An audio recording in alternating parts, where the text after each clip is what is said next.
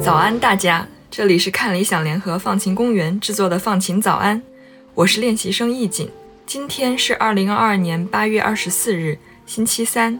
今天你的心情放晴了吗？大家有没有想过呀？将一棵蔬菜种在什么地方，可以同时满足有充足的阳光、用不完的水、四季恒定的温度，以及不用担心发生虫害呢？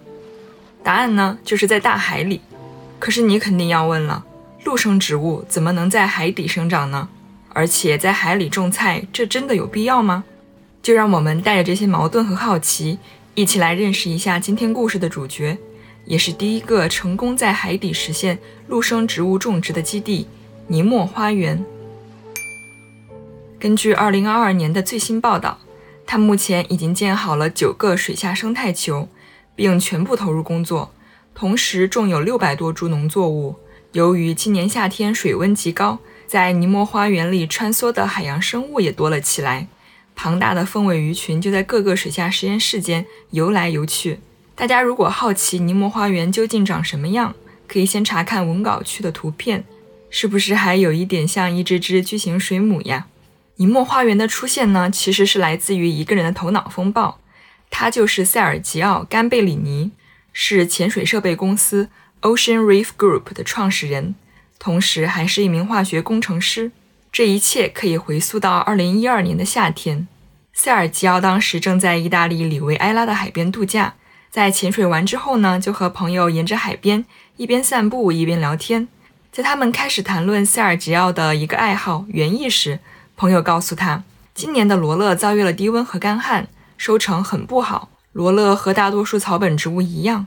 喜欢生长在阳光充足、土壤排水良好、温度适宜且稳定的地方，而且当地人爱吃的香蒜酱根本离不开它。这让塞尔吉奥开始思考，有没有可能为罗勒创造更加完美的生长条件呢？他看了一眼大海，一个奇怪的想法突然出现了：咦，为什么不在水下种罗勒呢？热爱潜水的他知道，海水温度是比较恒定的，阳光也能透进来。潜水员也可以变身为园丁呀！这个想法让他非常兴奋，立马把他告诉了儿子卢卡。但儿子着实有点摸不着头脑，甚至觉得有点荒唐可笑。两天后，他找来一些帮手，决定尝试一下。但是根据意大利环境法，任何公司或组织在海底建造永久性设施都是不被允许的。因此，他们要设计的装置必须是可拆卸重组的。那么，首先要解决的是植物在海底要能呼吸的问题。他们先往一个塑料膜里充满空气，再放入一小盆有罗勒种子的土壤，然后换上各自的潜水设备，将这个塑料气球一样的东西固定在了距离海岸一百米、海平面以下约六至七米的地方。初次实验的设施可以说是非常简陋，可没想到的是，几天后罗勒种子真的发芽了，冒出了小小的罗勒叶。这给了塞尔吉奥和卢卡这对父子很大信心，原本疯狂的想法逐渐变得清晰起来。塞尔吉奥决定拿出公司的部分预算，用于和儿子一起建造一个水下农场，并将这个计划命名为尼莫花园。这恰好和《海底总动员》里面的小丑鱼尼莫一个名字。到了第二年，他们用聚氯乙烯薄膜重新搭建了两个体积有八百升的生态球，足以让潜水员们自由进出。更便于观察罗勒的生长情况。那这些在新家园长大的罗勒和前辈们有什么区别吗？有研究机构就对他们的水下种植罗勒进行了检测与分析，并与陆地种植的罗勒进行比较，发现水下罗勒的叶子中精油含量明显高于普通罗勒。水下罗勒是百分之七十二点九四，而陆地罗勒只有百分之五十七点一三。那为什么会这样呢？研究人员解释。这可能是因为它们生存环境气压的不同所导致的。因为海平面以下七米处的压强大约是陆地的两倍，这使得部分化学元素的含量与分布有所不同。因此，水下罗勒叶中的丁香酚，一种精油中的主要成分，以及叶绿素的含量都更高。这对某些要用于生产药物和化妆品的植物来说具有潜在价值。这也确实推动了他们未来与相关领域的产品研发部门的合作。那看到效果不错，大家就继续加大力度投入啦。开发团队又花了一年的时间突破极限，设计并建造了一个体积更大的、足足有两千升的生态球，是原来一个球的两倍多大，并且开始尝试种植。九月是收获的季节，他们用水下种植的罗勒做成了香蒜酱，这是当地人最爱的一种意大利面酱。和家人朋友们聚在一起庆祝夏天的结束。尼莫花园的项目经理曾回忆说：“许多人来问我说，这吃起来和普通的香蒜酱有区别吗？”我想说，我并不是什么罗勒专家，他们对我来说味道完全一样。又过了两年，到了2015年，加入这个项目的人越来越多，水下农场也还在持续扩建，有了不同形状、大小和材质的生态球，农作物的数量也增加到了三十多种。包括不同种类的蔬菜、香料、鲜花、蘑菇等等。他们还受邀参加了当年以“滋养地球，为生命加油”为主题的意大利米兰世博会，吸引了更多人的目光。然而好景不长，就在一切看似都在不断前进时，在2018年，尼莫花园遭受了毁灭性打击。在那年的秋天，地中海发生了有史以来最大的风暴，导致生态球内部的水位上升。破坏了大量农作物和相应的设施设备。由于最初搭建的生态球几乎都是用聚氯乙烯薄膜制成的半球体，非常轻薄，不耐冲击。在遭遇九到十三英尺高的海浪时，其中有两个被连根拔起，状况惨不忍睹。在经历了这次重大失败之后，他们决心对之前的方案进行彻底的改良，要好好解决生态球不能抵抗风暴的问题。这当然要从生态球的材质入手。他们将原本的聚氯乙烯薄膜半球体升级为了在内外部都有钢结构支撑的有机玻璃半球体，宽约1.8米，高约0.9米，底部再用链条和28个可拆卸螺钉将它们锚定在海底，解决了稳固性问题。接下来应该考虑对植物生长至关重要的阳光、水分、营养物质等问题。说到阳光，与海面相比，生态球里的植物可以接受到百分之七十的阳光，在冬季或阴天，安装在球内部的 LED 灯可以作为光源的补充。电力来自太阳能电池板和岸上的小型风力涡轮机。说到水分和营养物质，其实生态球并没有完全封闭，底部有很大的开口供潜水员进出。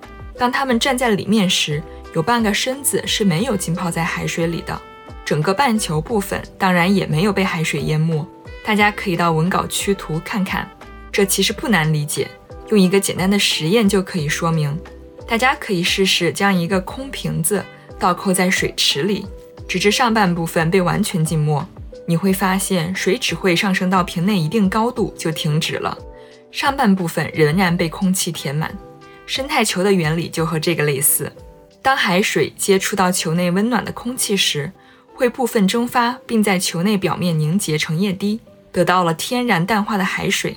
只需要设计特定的结构，将这些小液滴收集起来，再加适量肥料后，就可以用于灌溉了。开发团队一直在尝试设计更加高效的可自我维持的供水方案。他们在未来还将进一步调研利用海水中藻类直接生产肥料的可能性。还值得提的一点是。像这样的水下农业系统可以完全摆脱对农药的依赖，农作物得到了天然的保护，不会遭受虫害。和传统农业相比，这对海洋生态系统的保护也是有利的。在节目开始提到的九个生态球也不是独立建造的，其实它们都建在一棵生命之树的周围。那什么是生命之树呢？这是一个高三点七米、宽三米的金属结构。重约半吨，这么一个铁家伙，为什么叫它生命之树呢？因为它隐藏着通往每个生态球的电缆，在陆地上的人可以通过它实时监测该区域的温度、空气成分和能源使用情况，并根据反馈调控光照水平。它就是尼莫花园的心脏。每个生态球中都配备了实时网络摄像头，以及二氧化碳、氧气、温度、空气湿度和照明传感器。还有陀螺仪可以监测每个生态球的稳定情况，并记录它们的运动轨迹。除此之外，还有一个覆盖了生命之树周围两百米内的水下无线通信网络。所有配备了超声波通信装置的潜水员都可以互相通信，也可以与海面通信。生态球中的对讲系统可以让他们与地面控制台直接讲话。目前，各个生态球中都在进行着不同实验。一号生态球是一个温室，栽培着来自世界各地的可可豆、柑橘等。二号生态球中正在测试新的水培系统和各类小菜苗的种植，有六十七种呢。包括罗勒、西红柿、莴苣等等。在七号和九号生态球中，正在实验新的海水淡化系统。八号生态球在进行垂直农业相关研究。虽然一切都还在试错阶段，但经过了十年的不断探索和创新，我们故事的主角塞尔吉奥和卢卡这对父子的目标，早已不是能吃上一份海底沙拉这么简单了。讲到这里。我们可以再介绍一下现代农业面临的问题。他们发现现代农业有很多问题需要解决。在发达国家，以大规模单一种植为基础的工业化农业已成为主导模式，农药等农用化学品的使用量巨大，这对生态环境和人类健康都造成了一定程度的负面影响。而且，农业用水量也巨大，几乎占了全球淡水使用量的百分之七十。随着世界人口的不断增长，粮食需求量也在增加，水资源短缺的问题也越发突出，气候变化对农业的影响也越发显著。而在世界还有很多地区因为降雨不足或气候多变，不适宜陆地耕作，所以这父子俩都认为我们需要尝试一些现代农业的替代方案。而尼莫花园有希望发展成为一个利用可再生能源。可自我维持的、更加环保的农业系统，他们会为此而不断努力，也希望未来有更多的研究团队可以与他们合作，共同面临和解决未知的挑战。不知大家是否还了解其他和可持续农业相关的项目呢？